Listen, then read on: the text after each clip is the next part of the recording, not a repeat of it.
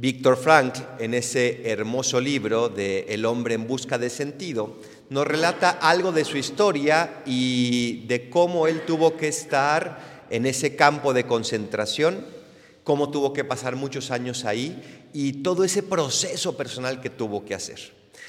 Y resumiendo en poquísimas palabras su enseñanza, es así. Tú no escoges las circunstancias que te tocan la mayor parte de las veces, pero siempre escoges cómo responder esas circunstancias. Podemos decir que Juan no escogió las circunstancias que le tocaron, pero sí escogió cómo responder.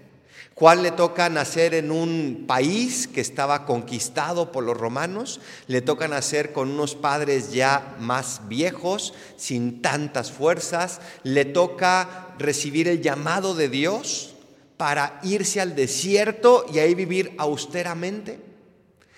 Y siempre respondió con total libertad y sobre todo con total humildad.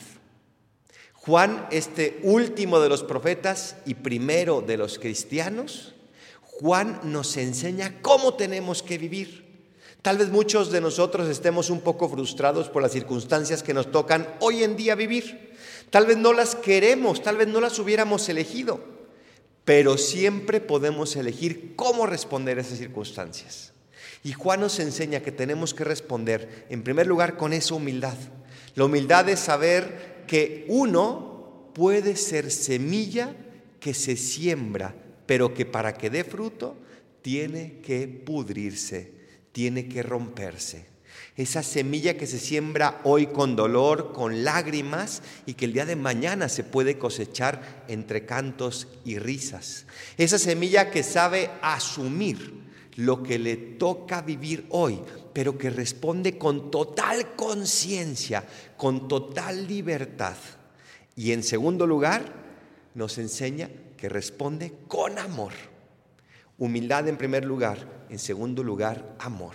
La humildad es como la tierra donde se tienen que sembrar las virtudes. El amor es la corona de las virtudes. Y Juan vivió estos dos extremos.